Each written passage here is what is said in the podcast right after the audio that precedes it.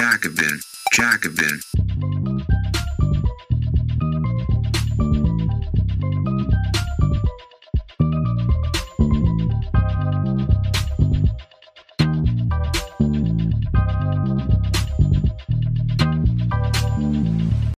Eine kleine Neuigkeit zu Beginn. Der Jacobin Podcast ist in der Top 10 auf Spotify in der Kategorie Gesellschaft und Kultur. Wir freuen uns, dass er euch so gut gefällt. Damit wir unsere sozialistischen Ideen weiter verbreiten können, erzähl doch gerne deinen Freunden und Genossen davon oder teil die Folge. Vielen Dank. Die Strategie der großen Schritte. Sozialistische Politik steht für einen radikalen Reformismus, der mehr will als Reformchen. Zwei Denker der neuen Linken weisen den Weg. Von Linus Westhäuser. Im Jahr 1940, kurz vor dem Blitz, jenem monatelangen Dauerbombardement, mit dem die Nazis die britischen Großstädte überzogen, stand ein Junge am Grab von Karl Marx in London. Er und sein Vater, ein jüdischer Lederarbeiter aus Polen, waren erst kürzlich von dem Boot gestiegen, das sie aus dem besetzten Belgien in Sicherheit gebracht hatte.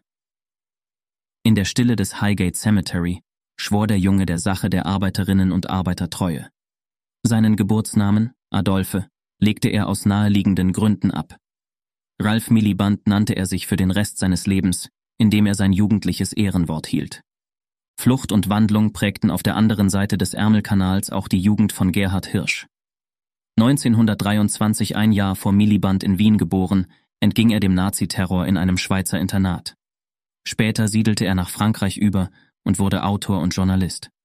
Auch er gab sich einen neuen Namen. André Gors, Gors und Miliband wurden ab den 1950er Jahren zu wichtigen Figuren der neuen Linken in Frankreich und Großbritannien. Sie waren politisch ambitioniert genug, sich weder von der Versteinerung des Realsozialismus noch von der Laschheit einer zunehmend staatstragenden Sozialdemokratie vereinnahmen zu lassen. Beide erkannten, dass die leninistische Revolutionsstrategie in den westlichen Ländern jeden Realitätsbezug verloren hatte. Gleichzeitig galt es, nicht in die Falle der real existierenden Sozialdemokratie zu tappen und aufzugeben, was der Reformismus ursprünglich zum Ziel hatte, die Überwindung des Kapitalismus. Für Gortz bildeten nicht reformistische Reformen den Kern dieser sozialistischen Strategie. Miliband sprach von einem starken oder revolutionären Reformismus. Sozialismus gerade. Miliband verstand darunter Reformen, die nicht isoliert für sich stehen, sondern mit der Vision eines revolutionären Fernziels verbunden sind. Gortz betonte, dass solche Reformen den Anspruch verfolgen sollten, weitere, größere Reformschritte zu erleichtern. Dazu müsse jede Reform das gesellschaftliche Kräfteverhältnis zwischen Kapital und Arbeit zugunsten der Arbeitenden verschieben und diese politisch aktivieren. Nicht reformistische Reformen können für Gortz nicht lediglich durch Regierungsbeschluss eingeführt und durch bürokratische Maßnahmen verwaltet, werden beides müsste unter breiter Beteiligung der Bevölkerung geschehen. Auch müsste ein revolutionärer Reformismus nach Miliband bedenken, dass jede ernsthafte Herausforderung der herrschenden Klassen unvermeidlich Widerstand hervorrufen wird und sich dagegen wappnen. Von herkömmlichen sozialstaatlichen Reformen hebt sich die von Miliband und Gortz skizzierte Politik vor allem dadurch ab, dass sie neben der Linderung der unmittelbaren sozialen Leiden immer auch eine politische Stärkung der Lohnabhängigen als Klasse verfolgt. Dass beides nicht notwendig miteinander einhergeht, zeigt das berühmte Beispiel der Schaffung des deutschen Sozialstaats durch Otto von Bismarck. Diese beinhaltete einerseits die Einführung der Sozialversicherung, andererseits aber ein Verbot sozialistischer Vereinigungen. Das ist natürlich ein Extremfall. Aber auch viele andere sozialpolitische Maßnahmen führen beabsichtigt oder unbeabsichtigt dazu, die Arbeitenden eher zu beschwichtigen und den Klassenkampf zu entschärfen anstatt ihn, wie Gortz und Miliband es vorsahen, auf eine neue Stufe zu heben. Reformistische Reformen verbessern bestenfalls die Lebensverhältnisse, nicht reformistische Reformen verschieben gleichzeitig auch die Machtverhältnisse. 1968 veröffentlichte Gortz seinen Essay Reform and Revolution in der von Miliband gegründeten Zeitschrift Socialist Register. Darin schrieb er, Sozialistische Strategie habe erstens die Vergrößerung der Macht der arbeitenden Bevölkerung durch direkte Demokratie in den großen Betrieben und eine starke Präsenz in Parlamenten zum Ziel und bezwecke zweitens, Güter und Dienstleistungen der kollektiven Bedürfnisbefriedigung der Herrschaft des Marktes zu entziehen. Wenn gesellschaftliche Güter, anstatt über das Gesetz der zahlungskräftigsten Nachfrage nach dem Modus sozialer Rechte zugänglich gemacht werden, dann entzieht das dem Kapital seine zentrale Machtquelle, die private Verfügung über die Wirtschaft. Eine Demokratisierung der politischen Institutionen, der Arbeit und des Eigentums erhöht umgekehrt die Macht der arbeitenden Bevölkerung und befähigt sie, ihr Schicksal selbst in die Hand zu nehmen. Unter dem Gesichtspunkt des revolutionären Reformismus sind Gesellschaften nicht erst kapitalistisch und werden dann irgendwann auf einen Schlag sozialistisch. Vielmehr erreichen Gesellschaften verschiedene Grade von Sozialismus gemessen daran, wie weitreichende Teile des Alltagslebens dem Markt und der Verfügung privater Interessen entzogen sind, wie demokratisch Eigentum und gesellschaftliches Leben organisiert sind und wie handlungsfähig die große Klasse der Lohnabhängigen gegenüber der kleinen Klasse der Kapitalbesitzer ist. Bestehende Institutionen weisen in Richtung des Sozialismus, wenn sie der arbeitenden Klasse Macht verschaffen und die Verfügungsgewalt des Kapitals einschränken, Güter dem Markt entziehen und Eigentum demokratisieren. Institutionen des Wohlfahrtsstaats, des öffentlichen und Kooperativsektors, gewerkschaftlicher Mitbestimmung und intervenierender Industriepolitik sind in diesem Sinne Ansätze demokratischer Kontrolle über wirtschaftliche Prozesse. Sie bilden Vorposten einer Logik des Lebens und Wirtschaftens, die nicht private Profite, sondern sozialen Reichtum verfolgt. Sozialistische Reformen müssen diese Ansätze vertiefen und immer weitere Sphären des gesellschaftlichen Lebens nach Grundsätzen der Gleichheit und der sozialen Rechte organisieren. Doch wie Gortz und Miliband klarstellen, kann dies nur gelingen, wenn wir Reformen nicht technokratisch als das Fixen von Problemen oder als ein etwas mehr von Rente, Mindestlohn oder Hartz IV verstehen, sondern als Schachzüge in einem andauernden gesellschaftlichen Konflikt, welche die Bedingungen für die eigene Seite strukturell verbessern sollen. Sich weniger erpressbar machen. Es kommt darauf an, einerseits die Arbeitenden sozial und politisch zu stärken und andererseits die Besitzenden sozial und politisch zu schwächen. Die Verhandlungsposition der allermeisten Arbeitenden ist in zweierlei Hinsicht schlecht. Einerseits hängt ihr Job und damit ihr Lebensunterhalt von den fortgesetzten Profiten des sie beschäftigenden Unternehmens und seiner Eigentümer ab. Andererseits bedeutet der Verlust des Arbeitsplatzes sozialen Abstieg. Das führt dazu, dass Beschäftigte schlechte Arbeitsbedingungen hinnehmen, Überstunden nicht aufschreiben, stagnierende Löhne akzeptieren und nicht gegen sexistische und übergriffige Chefs aufmucken. Zudem führt das ungleiche Maß der Erpressbarkeit zu Konkurrenz unter den Arbeitenden. Die Mittelklasse der höher Qualifizierten hat eine größere Verhandlungsmacht, weil ihre Fertigkeiten schwerer ersetzbar sind.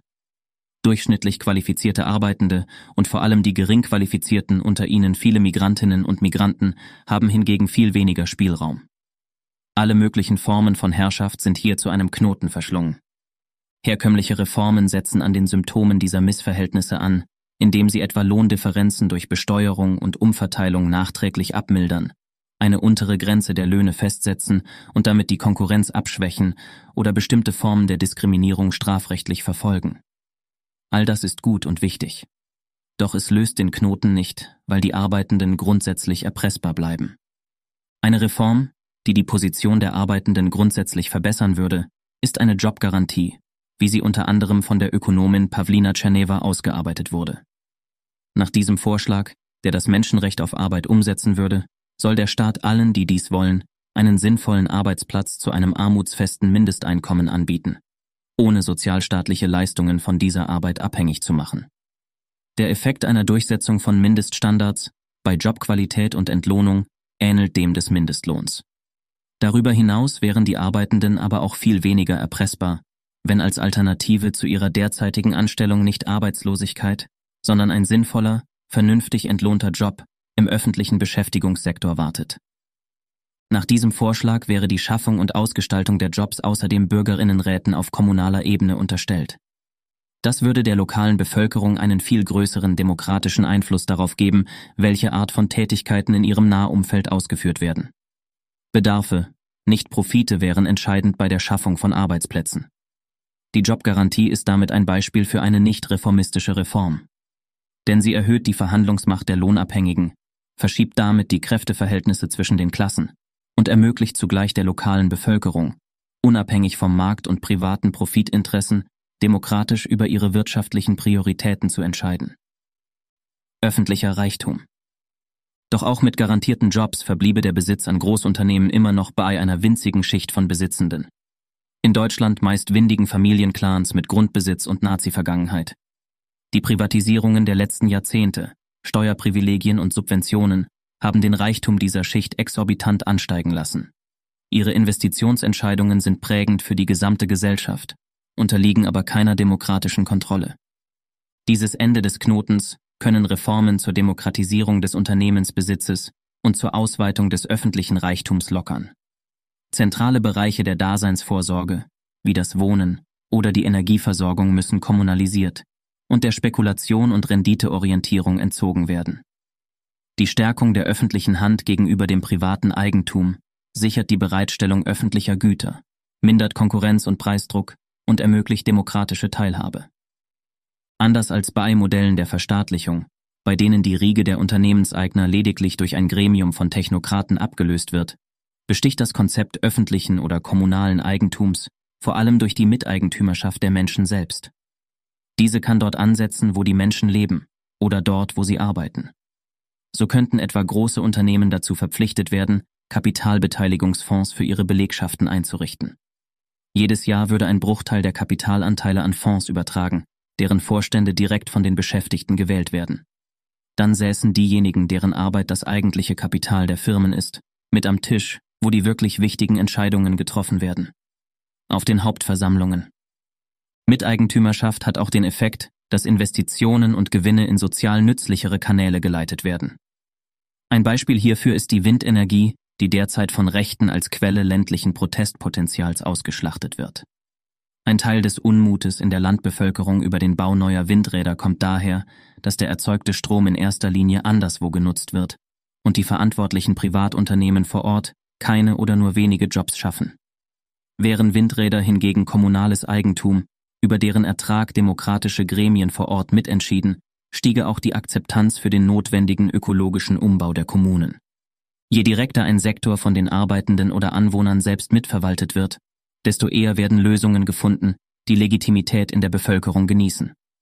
Und desto schwieriger ist es für den politischen Gegner, öffentliches Eigentum wieder zu privatisieren.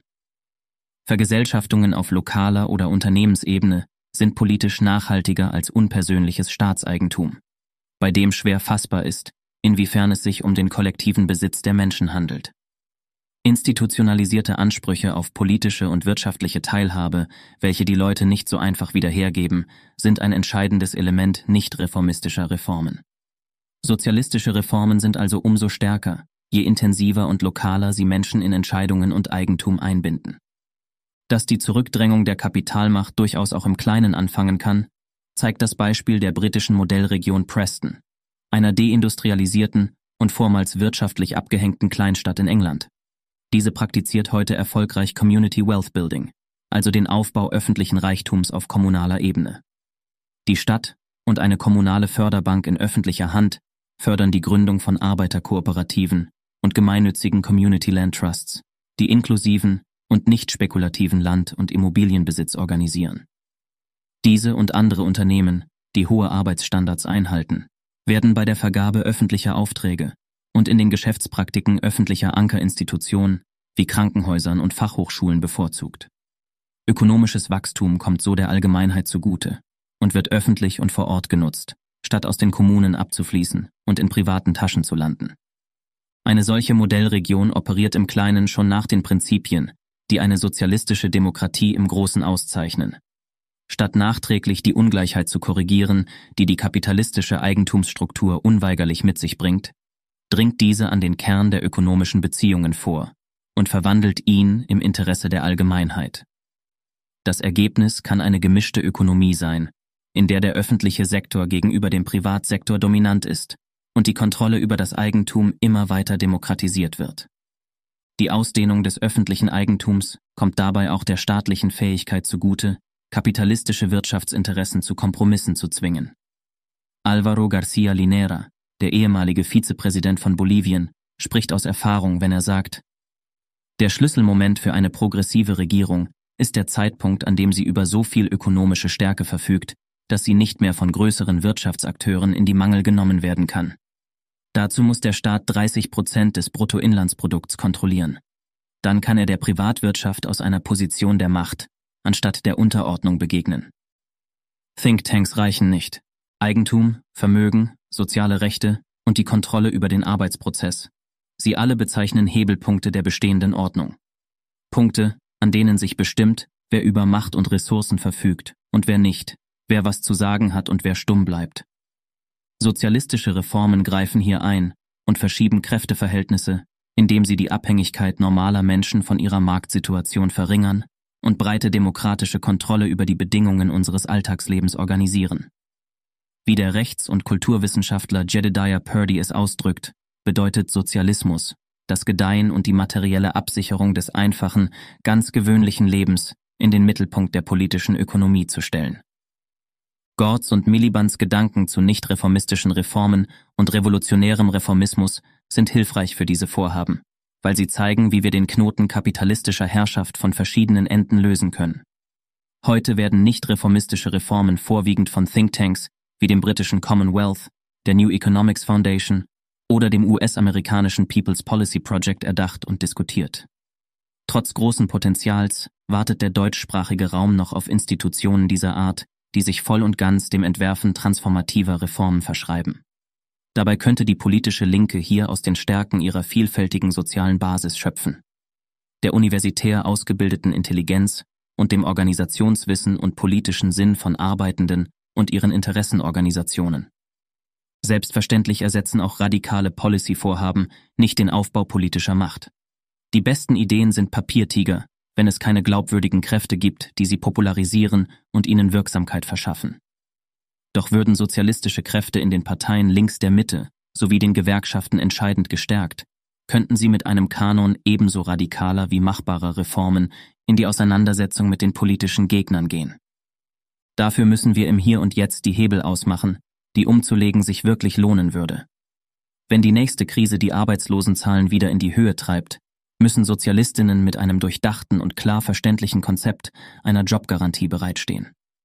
Wenn Entlassungen in der Industrie drohen, sollten es Sozialisten sein, die gemeinsam mit den Gewerkschaften nicht nur Arbeitsplätze verteidigen, sondern strategisch darum ringen, die Handlungsmacht der Arbeitenden zu vergrößern. Sozialistische Reformen sind keine Reparatur der bestehenden Gesellschaft und erst recht keine Prophylaxe gegen sozialen Protest. Sie zielen nicht auf gradualistisch konfliktloses Social Engineering von oben, sondern auf eine Rückeroberung von gesellschaftlicher Handlungsfähigkeit. Sie identifizieren, wie Macht und Machtlosigkeit von der institutionellen Struktur unserer Gesellschaft produziert werden.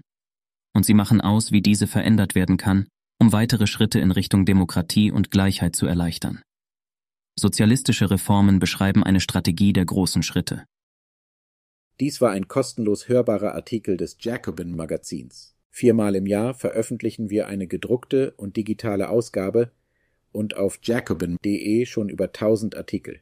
Wenn du die Arbeit der Redaktion unterstützen möchtest, schließ gerne ein Abo ab über den Link www.jacobin.de slash podcast. Das schreibt man J-A-C-O-B-I-N Jacobin. Nur dank der Unterstützung von Magazinabonnentinnen und Abonnenten können wir unsere Arbeit machen, mehr Menschen erreichen und kostenlose Audioinhalte wie diesen produzieren. Und wenn du schon ein Abo hast und mehr tun möchtest, kannst du gerne auch etwas an uns spenden via www.jacobin.de de slash podcast. Den Link findest du auch in der Episodenbeschreibung. Vielen Dank.